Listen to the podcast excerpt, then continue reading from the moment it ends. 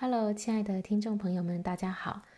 这天这几天呢，我来拜访我的亲戚，然后听他聊到他的儿子在一个家庭的事件当中成为了一个受害者，他的财产、他的钱财呢被剥夺了。那当然，这个妈妈呢非常的愤怒，也为他儿子打抱不平。那当然，这个儿子也非在长期呢处在一种呃，可能是非常的呃。呃，抱，反正非常的呃不满，非常的愤怒的这样的一个情绪当中，觉得自己失去了什么。那今天我就是要跟大家来聊一聊受害者的心理。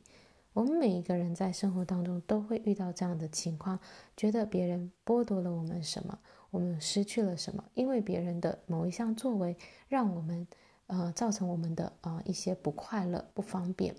例如说，可能排队的时候有人插队。那我们就觉得自己好像，呃，被影响了，好像，好像失去了我们的能够前进的一个一个权利。但是，我们如果让选择要让自己当一个受害者，长期的在这样的一个形态当中的时候，我们会失去自己的力量，我们会对很多事情觉得无能为力，我们会没有办法去过上我们自己真正想要的生活。因为当我们做一个受害者的时候，我们就是让别人有权利影响我们，而我们不愿意为自己负起全部的责任。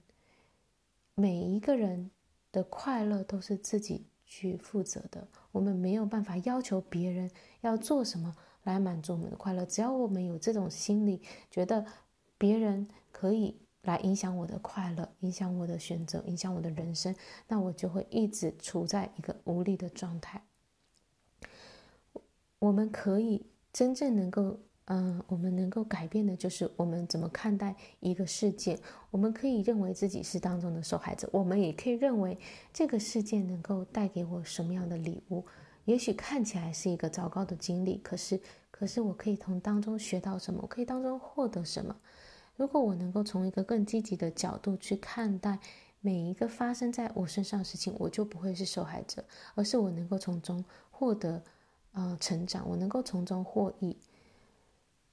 所以每一件事情发生都可以是正面的，可以是反面的，是取决于我要怎么去看待它，我们要怎么去解读它，怎么样说一个故事是真正我想要邀请到我人生的是的一个故事的一项经验。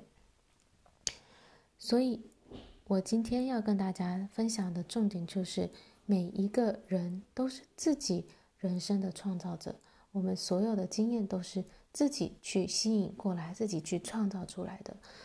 如果我能够从每一个事件中找到意义、找到价值、找到当中的礼物，我就不会再再当一个受害者，而是呢，我可以为自己的快乐负起全然的责任，没有别人。外面的任何一个事物，任何一个人，可以影响到我选择给自己创造快乐，因为快乐是一种习惯。当我愿意把我的注意力放在一个我想要的事情上，我已经拥有的事情上，我感谢的事情上的时候，我就会得到快乐，我就会得到满足，而不是把我的注意力放在我失去的东西，放在别人做了什么。放在我不想要的事情上，那我就会失去快乐。所以，快乐永远都是我们个人自己的选择，自己要决定我要不要在此时此刻关注我想要的东西，关注可以让我快乐的事情。好，以上呢就是今天想要跟大家分享的内容。希望我们每一个人都能够拿回自己的力量，拿回自己的主导权，成为自己。为自己的快乐、自己的情绪负起全然责任的人。好，谢谢你的聆听，我们下一次再见。